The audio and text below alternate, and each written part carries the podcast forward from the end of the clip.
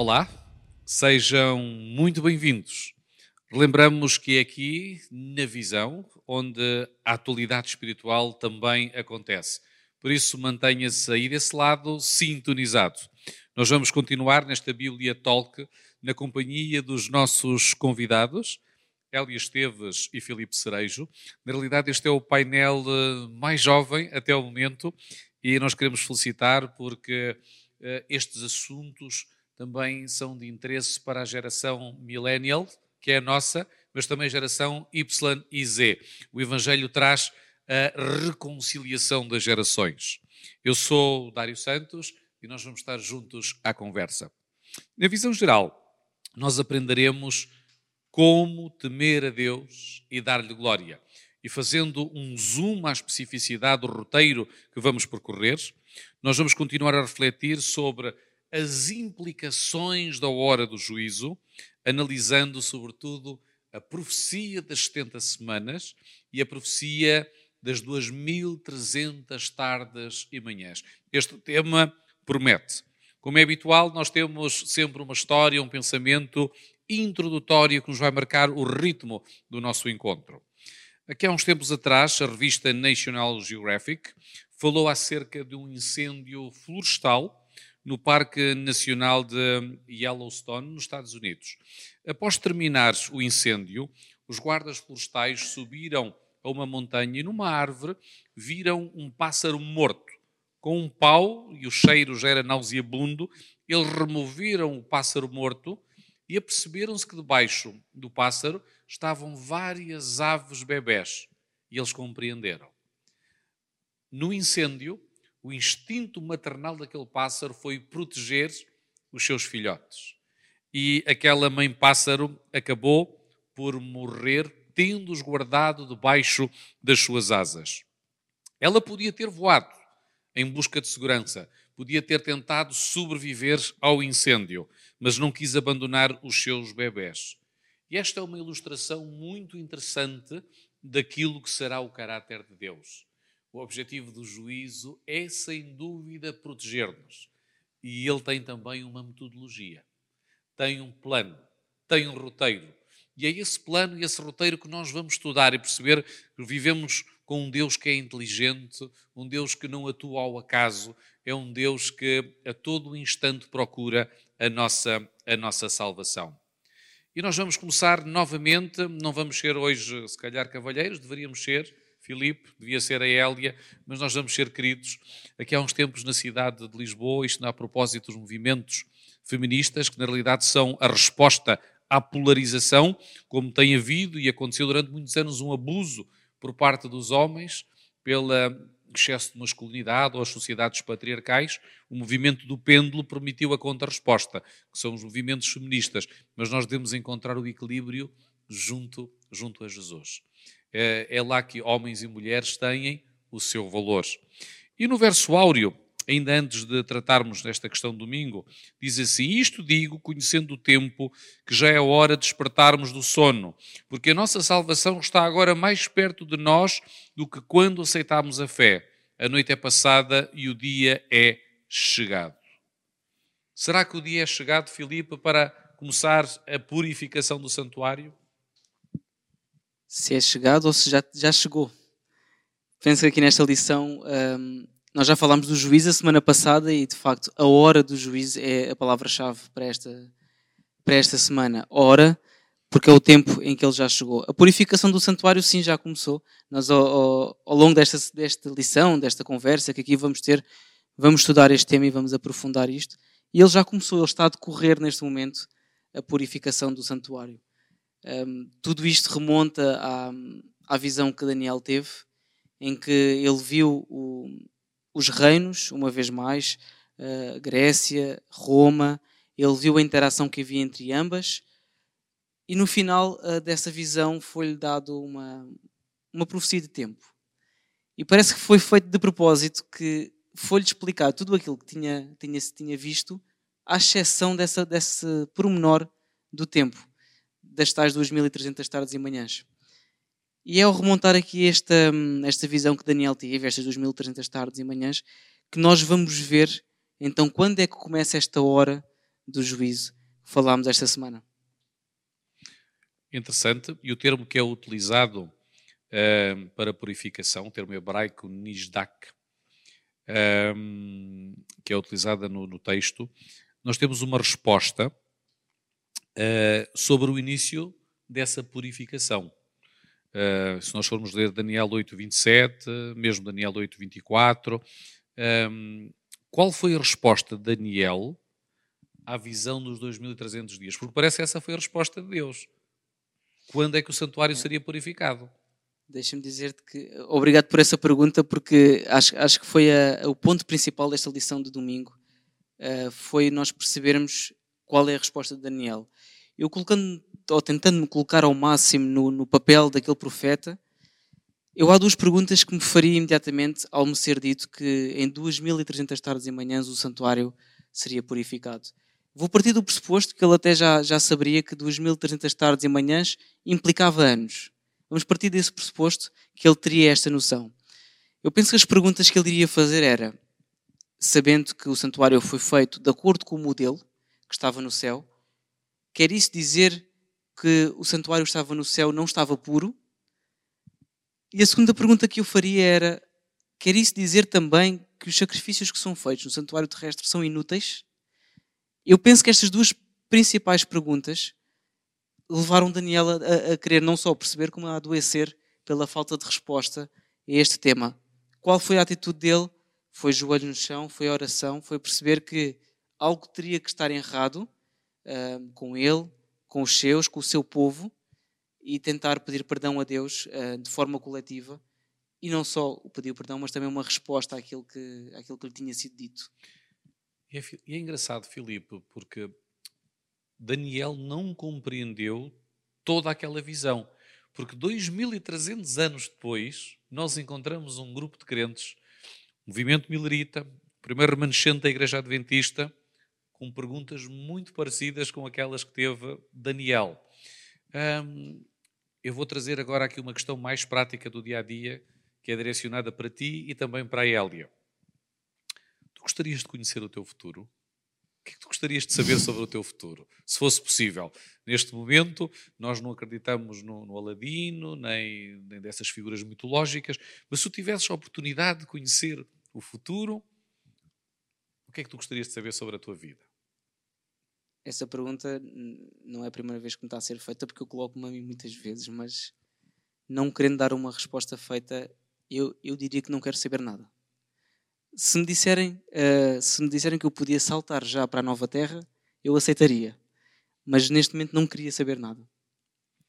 E tu Elia se pudesses só saber alguma coisa sobre uh, o teu futuro e se pudesses revelar em público o que é que tu gostarias de saber é, eu sou daquelas pessoas que gostam de saber tudo. Gostava de saber tudo, mas, mas, concordo com aquilo que o Filipe está a dizer. Até porque as mulheres são curiosas, não é? Como costuma dizer. Talvez seja isso. Um, eu, um eu concordo um com aquilo que o Também há homens muito curiosos. Sim. um, porque hum, às vezes, quando nós determinadas coisas, isso acaba por nos limitar. Uh, então, mas porquê é que hei de me esforçar? Ou, mas porquê é que hei de tentar se não vou conseguir, por exemplo? Ou, um, eh, olha, as coisas vão correr bem, então não preciso nada de fazer nada. Um, podemos olhar para uma coisa e para a outra. Portanto, o saber o resultado um, pode, no fundo, uh, mudar a maneira como nós vivemos a, no a nossa vida.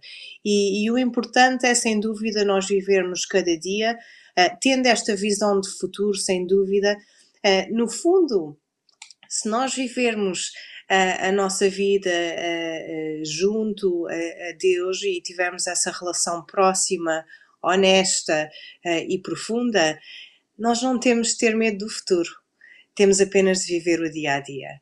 Um, portanto, talvez o melhor mesmo é não saber e é confiar.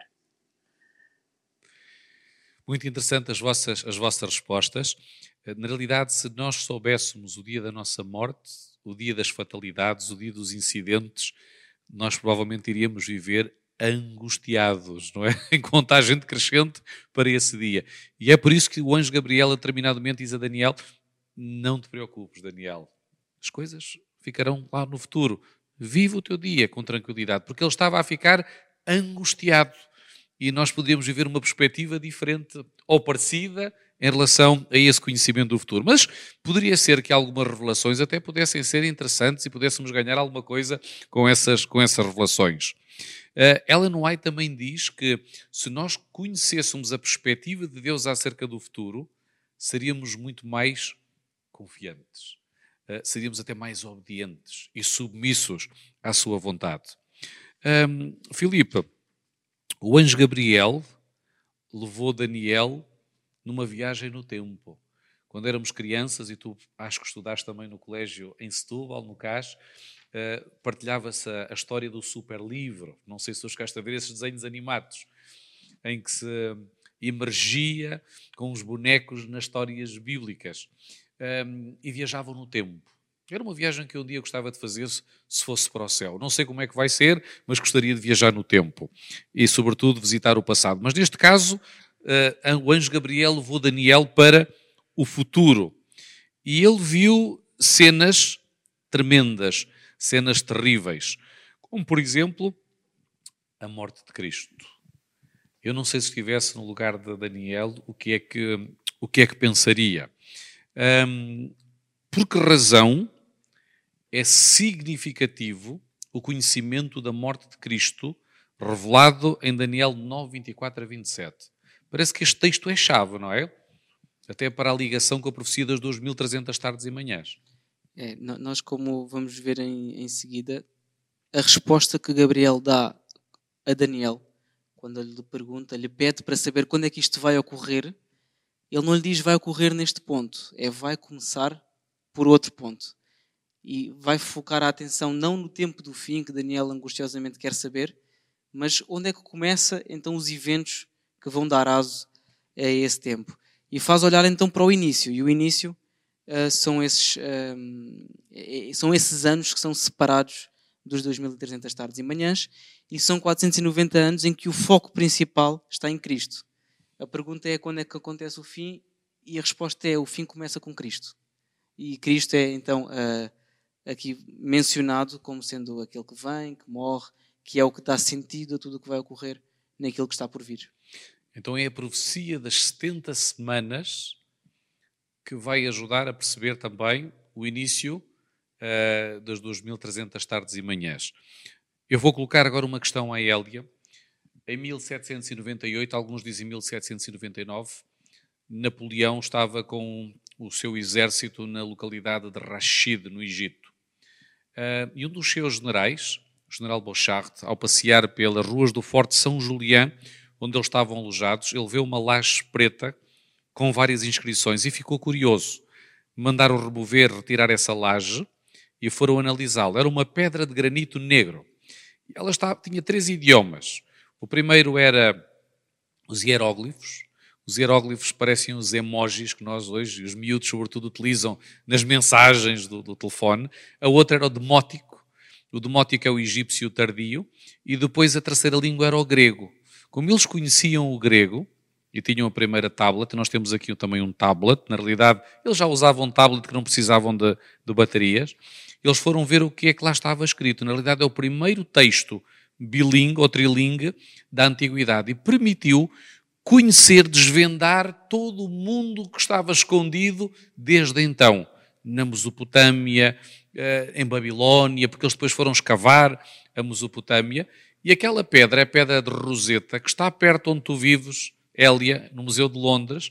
Ali está desde 1902. É a pedra de Roseta que permitiu descodificar, desbloquear muita coisa do mundo bíblico. Eu não sei se já foste ver esta pedra lá no Museu de Londres, eh, mas coincide, coincide com o tempo do fim. 1798 1799. Nós não acreditamos em coincidências, mas na providência de Deus. E agora sim, eu gostava de perguntar como é que nós chegamos ao cálculo, porque o Filipe dizia muito bem que o Daniel podia nem sequer perceber que aquilo eram dias, eram dias literais, ou, neste caso, simbólicos. Eh, afinal, os 2.300 dias são literais ou simbólicos? E como é que se chega a esse cálculo? Ora bem, os 2300 dias são dias proféticos. Estamos a falar de uma visão, um, aos tarde e amanhãs, é assim que começa, não é? Tarde e manhã são dias. Um, e, e, nós sabemos que, em termos proféticos, os dias representam anos, portanto, são exatamente o 2300 uh, anos. Um, e o texto depois vem-nos falar daquilo que vocês já mencionaram, das 70 semanas, uh, ou 70 vezes 7, esses 490 anos. Portanto, se nós, se nós formos ler em, em Daniel 9 e começarmos no uh, versículo 24, diz assim: 70 semanas estão determinadas sobre o teu povo e sobre a tua santa cidade, para fazer cessar a transgressão, dar fim aos pecados e para espiar a iniquidade e fazer a justiça eterna, e selar a visão e a profecia, e para ungir os santos dos santos. 70 semanas. Sabe e entende desde a saída da ordem para restaurar e, e, e para edificar Jerusalém até o ungido, o príncipe, sete semanas e sessenta e duas semanas. Eu vou parar aqui uh, só porque poderá haver outras pessoas, como eu, se calhar o, o maior forte não é a matemática. Um, portanto, falámos em 70 semanas um, ou 490 anos, mas depois ele vai falar em 7 semanas e mais 62, ou seja, 69. Então vamos fazer os cálculos. Ele diz exatamente quando é que começa. Ele diz no verso eh, em Daniel 9, 25, que é quando vem uh, o decreto uh, que o povo de Israel pode voltar a Jerusalém, reconstruir Je Jerusalém, uh, reedificar o templo, mas também estabelecer-se ali como comunidade religiosa. Portanto, este é o início. Desculpa interromper-te, vamos... Elia. Só, só para esclarecer, fazer uma pergunta. Portanto, sim. estás a falar em decretos, não é? Parece que um decreto teria que ter determinadas especificidades, não é? Para ser considerado. Que especificidades é que eram essas? É, exatamente, portanto, esse decreto era que um, o, povo uh, de Israel podia voltar a, a Jerusalém e reedificar, reconstruir a cidade, mas também renovar o templo e estabelecer-se lá como comunidade religiosa. E sabemos que isso vai acabar por acontecer no reino de Artaxerxes, no, no ano de 457 uh, antes de Cristo. Então os, os outros dois decretos que foram emitidos antes não serviam porque não cumpriam esses requisitos, é isso, não é? Exatamente, não eram completos, portanto já tinha havido decretos anteriores em que já se tinha falado uh, em parte a reconstrução do templo, mas, mas nunca o decreto completo, uh, inclusivamente do povo se poder estabelecer uh, na cidade de, de Jerusalém, assim como reedificar o templo, sem dúvida.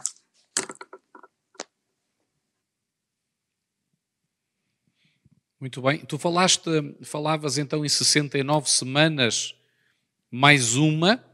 Um, o que é que significa essa decomposição dos 490 anos? Que há pessoas lá em casa que talvez nunca tenham escutado, é a primeira vez que estão a ouvir, um, e talvez tu nos possas ajudar a compreender, Hélia.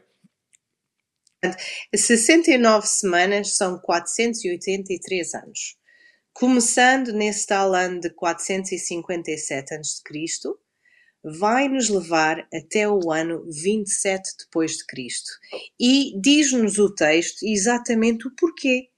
Um, diz que um, dá-me só aqui um minuto uh, para eu ver até o ungido, exatamente. Portanto, a unção é o batismo de Jesus, que acontece exatamente neste ano de 27 depois de Cristo.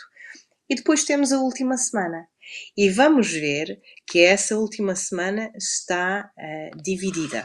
Se nós continuarmos a ler, versículo 26, depois de 62 semanas será cortado o ungido, e não será mais, e o povo do príncipe que há de vir destruirá a cidade um, e o santuário, o seu fim será como uma inundação, até o fim haverá guerra e estão determinadas desilusões.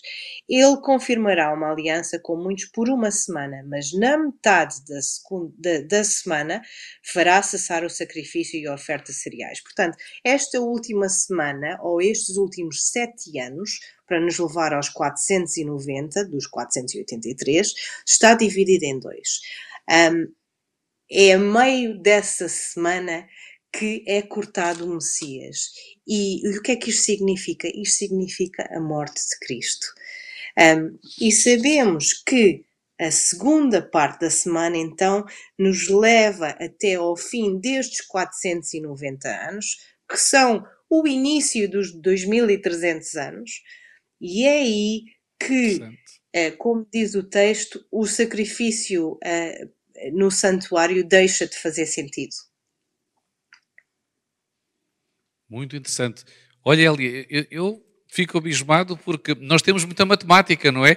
Graças a Deus que nós temos a revelação nos nossos dias, mas eu imagino a igreja uh, no seu início, uh, que não tendo toda a informação que nós temos, como é que eles terão chegado a esta conclusão? Se não fosse pelo estudo da palavra e se não fosse por revelação da parte de Deus, uh, nós não conseguiríamos fazê-lo. Mas obrigado, Hélia, porque nos ajudaste de uma forma muito resumida e muito bem sistematizada a, a compreender o início das 2.300 tardes e manhãs e o significado também da profecia das 70 semanas. Ainda, Hélia, continua na tua companhia. A dada altura, nós vemos o anjo Gabriel, no capítulo 9, dizendo que ainda no princípio das súplicas de Daniel, saiu a ordem e ele veio. Isto não é, não é espetacular no interesse e na proximidade que Deus tem com cada um de nós? Ainda antes de ele terminar a oração, chegou a resposta. O que é que tu achas sobre isto? É muito engraçado e se calhar vamos tocar nisso noutra, noutra altura, em que, em que diz que ele é o amado, Daniel é o amado. Isto revela exatamente Deus. Deus conhece-nos. Ele sabe, ele sabe o nosso interior tal como sabe o nosso exterior. não é que não seja importante ah, ou não tenha sido importante para Daniel ele eh, verbalizar e dizer a Deus, por favor explica-me porque eu não tenho capacidade, eu não consigo. E, e muito interessante no início deste capítulo 9 de Daniel perceber que ele tinha ido estudar, e tu mencionaste isso há pouco, uh, uh, é muito importante uh, que nós procuremos saber e compreender a verdade, mas sem dúvida Assim que Daniel abriu a boca e pediu a Deus, se humilhou, uh, despejou o seu coração, se arrependeu, não só por ele, mas também em favor do povo, Deus enviou o anjo Gabriel para falar com ele.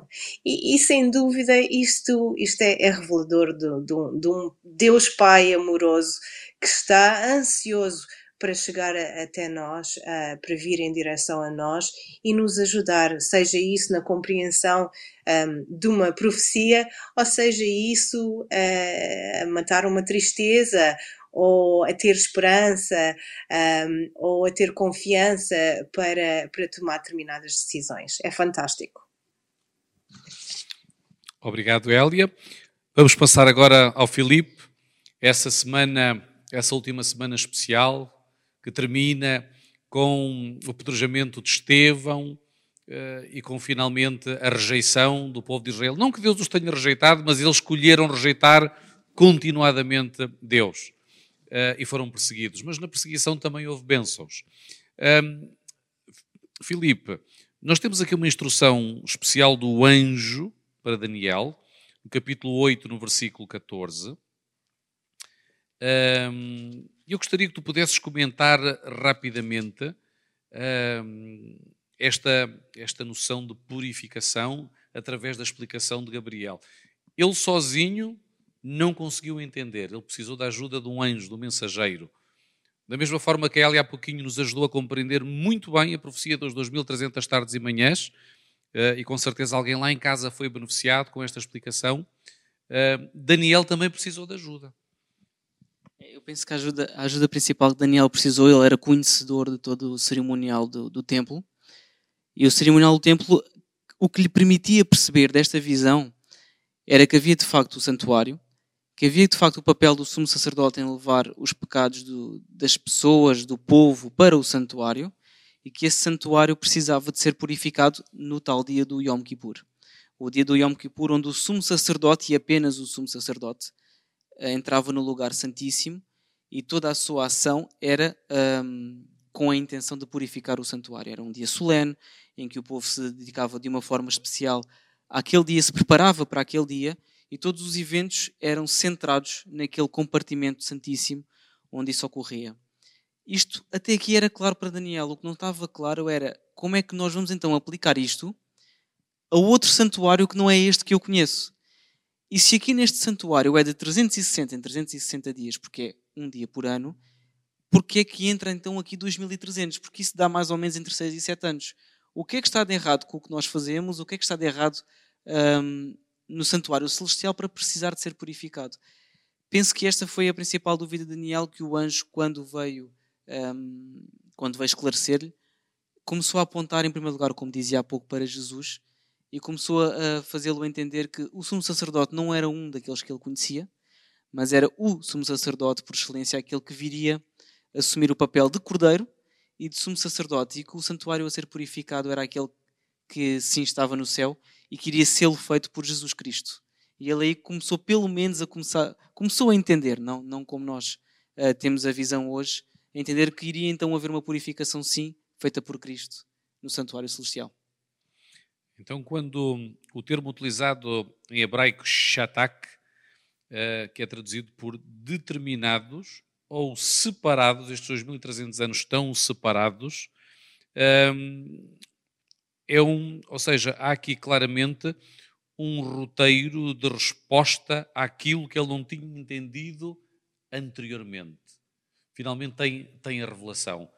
E isto quer dizer que pode compensar esperar em Deus.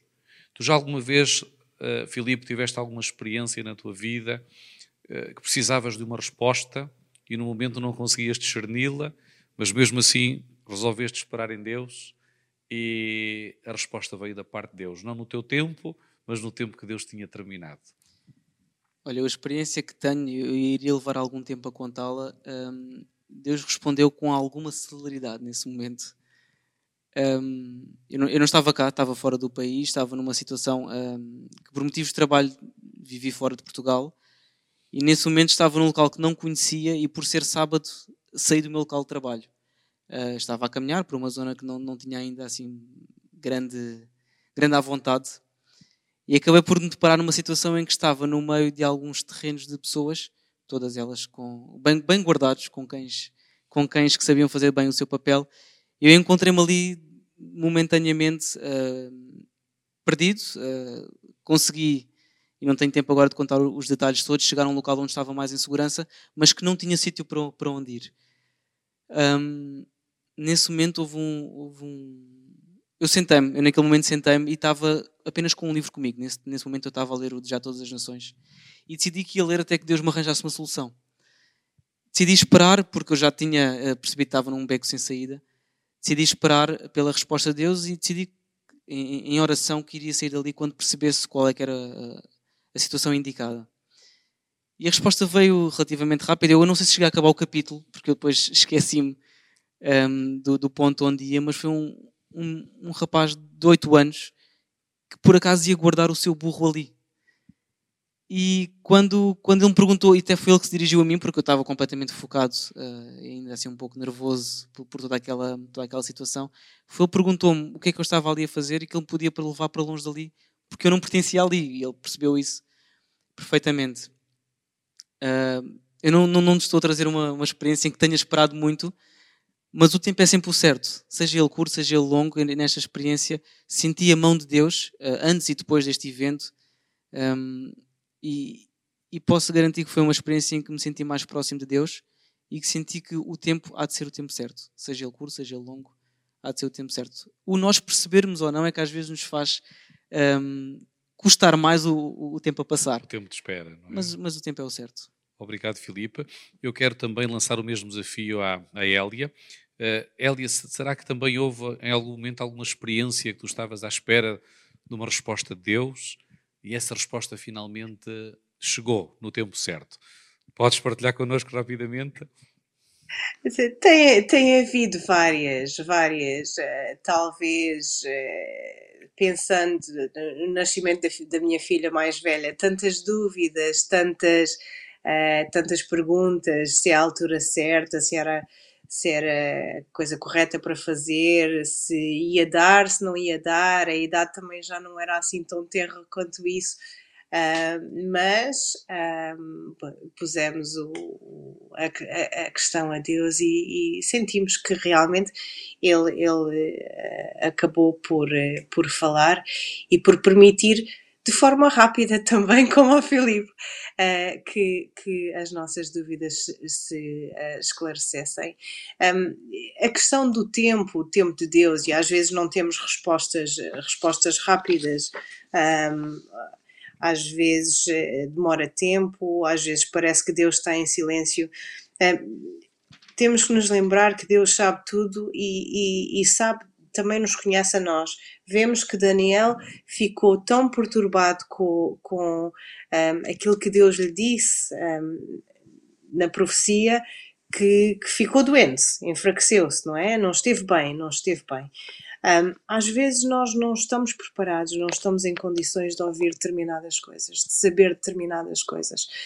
Portanto, no, no seu amor infindável, mas também no seu conhecimento de nós.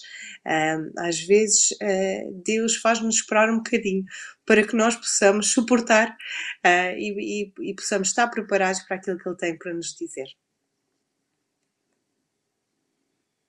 Muito obrigado pela partilha dos, dos dois. Nem sempre as experiências decorrem de acordo com as nossas expectativas, nem sempre as orações são respondidas no nosso tempo, mas ainda assim nós podemos sempre esperar em Deus. Uh, Elia, aqui no nosso roteiro, e tu já deste aqui umas pinceladas profundas sobre esta questão, sobre o Messias cortado, não é? O Messias cortado. Uh, e a palavra Messias tem um significado. O que é que significa a palavra Messias? Portanto, o Messias é, é o ungido, é, aquele que, que, que, que foi é, é, enviado e que foi unção também quer dizer batizado, né? no, no, tal uh, ano de 27 de, depois de Cristo. Um, é, é, fantástico e, e, e, como, como eu mencionei antes, não sou assim muito forte a matemática e nunca fui assim uma das, das minhas grandes. Uh, dos meus pontos fortes, mas, mas é fantástico um, a, a exatidão com que, com que Daniel um, acaba por receber esta mensagem um, e, e, nos aponta exatamente um, uh, para uh, uh, o batismo de Jesus e depois, mais tarde, a sua morte na tal última semana. E, e, essa morte que, que foi na cruz do Calvário, que nós sabemos que não foi, não foi, uh, não foi por ele, mas que foi por nós. E é interessante que a morte de Jesus foi num período idêntico àquele que nós estamos a viver, foi na Páscoa, não é? E nesse momento oferecia-se o Cordeiro Pascual também no templo. Um, Porquê que hoje eh, nós já não necessitamos de celebrar a Páscoa, eh, já não precisamos de oferecer holocaustos, sacrifícios. Eh, Porquê é que tudo isso foi interrompido? O, o sacrifício de Jesus terminou esse tempo, o tempo em que era necessário haver, no fundo, uma ilustração, uma maneira das pessoas terem um vislumbre daquilo que estava para vir. Jesus, a morte de Cristo foi o acumular disso. Portanto, com o seu sangue derramado, um, já não havia mais necessidade de haver os sacrifícios dos animais uh, dentro do santuário. Um, uh, esses rituais já não eram necessários porque ele o fez por nós. A partir daí, um, acaba, uh, deixa, deixa de fazer sentido. Ele o personificou e então passamos para a próxima fase. Muito bem, ele é o sacrifício perfeito. Fazendo aqui o link com a próxima fase, não sei se era isso, Filipe, que tu ias responder. Eu ia só acrescentar aqui uma coisa Poxa. àquilo que ele estava a dizer. e, e na, na, sequência da tua pergunta relativamente à, à, não necessidade dos sacrifícios, eu penso que quando nós olhamos do ponto de vista que nós estamos, não é, na, na era cristã, a pergunta que nós devemos fazer é também porque é que então eles foram necessários, não porque é que já não são. Eles foram necessários porque nós somos seres restritos ao tempo e antes da morte de Cristo nós ainda não o víamos. E somos seres de, de, de experiência, de, de sentidos, e foi a forma que Deus teve de nos fazer olhar para aquele que viria um, substituir-nos. Uma vez que ele veio, penso que o que fez sentido foi ter antes. O ter depois, ou melhor, nunca teria feito sentido se não fosse necessário. Quando ele veio, deixou então de ser necessário, como ela dizia. Muito bem. Interessante, ainda que o seu sacrifício tenha implicações até aos nossos dias, não é? Ou seja, há quem diga que foi terminado, mas também nós podemos dizer que aquele sacrifício hum, concretizou o seu objetivo. E continua a haver lições preciosas que nós vamos retirar, não só hoje, mas durante toda a eternidade. Porque há muita coisa ali que ainda não compreendemos em toda a profundidade. É um quadro, dizia há pouquinho a Hélia, um quadro pedagógico através das ilustrações, porque foi a forma que Deus encontrou de uma forma simples para nos fazer entender também que o salário do pecado é a morte. Chegamos ao ano de 1844. Parece que é nesse ano que vai concluir-se a profecia dos 2300 tardes e manhãs. É assim ou não é, Filipe? É nesse ano que bate então o final dos 2300 tardes e manhãs. Estamos em 22 não é onde... de outubro, não é? Estamos em 22 de outubro de 1844, após uh, uma, um recálculo, primeiramente tinha dado em 1843. Eu penso que a lição passa muito rápido por isso, um, mas se não passa, se nós fizermos a conta, nós vamos chegar a 1843 e não 44. Mas a tal questão matemática uh, do zero que não existe em contagem dos anos aponta-nos então para 1844. 22 de outubro, como dizia muito bem, uh, o evento estava certo, mas aquilo que nós, uh, nós esperámos dele, e agora falo como nós adventistas, os nossos pioneiros, o que nós esperávamos dele, nós pensávamos que era outra coisa uh, e precisámos depois de apontar as agulhas para aquilo que de facto estava a acontecer, que era a purificação do santuário celestial. Então a expectativa do, do movimento adventista, tendo origem o movimento também milerita, eh, não era propriamente a purificação do santuário. Qual era a expectativa deles na época? A expectativa deles era que o santuário fosse a terra. Eles a interpretaram como sendo sinónimos e o santuário, sendo a terra, a purificação era então o terminar do pecado aqui, o que implicaria então que Jesus viria para terminar o dar fim ao pecado. Infelizmente não era isso, mas felizmente era aquilo que Deus disse que iria acontecer. Era o início então do cerimonial do Yom Kippur celestial, onde o santuário celestial vai ser purificado. Extraordinário. E eles tiveram a oportunidade de viver nesse, nesse momento. Mas o que é um facto é que os personagens, uh, e são vários os pioneiros da igreja, desde Ellen White, Tiago White, Uriah Smith, John Andrews, Capitão Bates, John Logborough, e continuaríamos pela lista, nenhum deles está vivo. Será que esta, esta questão não nos pode fazer desesperar um pouco? Eu acho que tem que fazer desesperar um pouco. Um, existe uma atitude que o profeta teve quando percebeu uh, que lhe faltava algum conhecimento uh, do, do, final da profecia. Existe alguma atitude que nós vemos uh, todo o povo de Deus a ter nos momentos pré, um, pré-catastróficos, chamemos-lhe assim, por exemplo, antes dos dias Noé, do, do, do dilúvio, antes um, da vinda de Cristo, existe sempre um chamado à oração, à dedicação, à solenidade do dia em que estamos a viver. Um, existe também no Yom Kippur aquela, aquele chamado à, à, à, reverência especial perante Deus. Será que não é está-nos a faltar para que nós possamos então preparar-nos para este último dia? Não, é, não será por isso que está a delongar-se um bocadinho mais? Quero lançar uma pergunta para os dois, ok? Filipe, Hélia. Como é que nós poderemos encontrar equilíbrio em viver esta mensagem do Evangelho, do juiz, aguardar com, com equilíbrio a volta de Jesus, eh, sem entrar em desequilíbrio? E há muitos movimentos polarizados neste momento que vivem no desequilíbrio. Porque o anjo disse a Daniel que Daniel vai, descansa, porque isto pode não ser para os teus dias. E às vezes alguns de nós uh, temos, e é natural, a expectativa que Jesus Cristo virá nos nossos dias. Mas pode não acontecer. Pode não acontecer. Como é que nós podemos viver esta expectativa da volta de Jesus, com reverência, com solenidade, eh, mas ao mesmo tempo sabendo que pode não acontecer nos nossos dias? Como é que vamos encontrar este equilíbrio? Hélia, Filipe, quem quer responder primeiro? Vamos ser cavalheiros agora, será Hélia? Força, Hélia. Com certeza. Um, nós temos de ter consciência do tempo em que vivemos. E se nós olharmos para, para a profecia que temos uh, estado a estudar e a, a, conversar eh, esta semana, nós sabemos que vivemos uh, no tempo do fim, nesse tal tempo de, de expiação.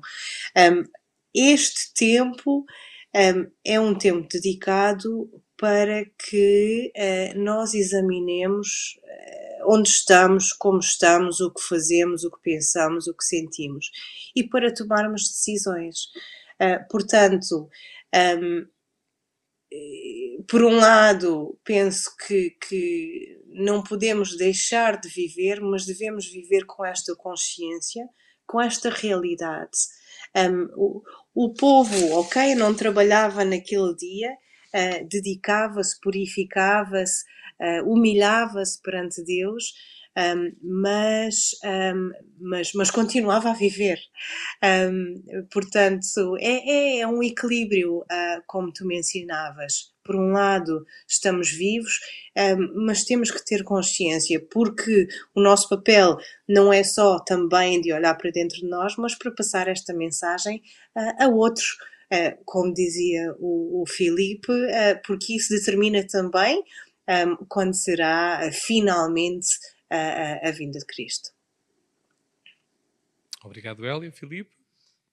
Eu penso que é, é, a chave está na confiança que nós temos em Deus. Há pouco falávamos no tempo que Deus demora às vezes a responder-nos. Será que essas experiências que Deus nos, nos submete a esperarmos não o nosso tempo, mas o tempo dele, também não será um preparativo para o facto do tempo dele ainda não ter chegado? É confiar que o tempo dele vai chegar na altura certa e a confiança reflete-se na forma como eu vivo no meu dia a dia, a forma como, como estou perante, perante a igreja, perante Deus, perante os irmãos e a forma como estou perante mim próprio. Obrigado, meus amigos, pela vossa partilha, pelas vossas reflexões hum, que nos ajudaram bastante a aprofundar temas complexos e isto é também um exemplo para a igreja, para os irmãos mais velhos que nós temos jovens preparados uh, que estudaram, que se prepararam e que hoje podem ser grandes testemunhas no tempo do fim. Um, o apelo da hora do juízo é a última mensagem do céu para um mundo doente pelo pecado. Uma mensagem que irá preparar os corações para a volta de Jesus. Estás preparado? Estás preparada? Se não estás, hoje ainda é o dia da salvação. Esperamos vê-los novamente no próximo programa. Desejamos uma semana abençoada sob a paz de Jesus. Até lá.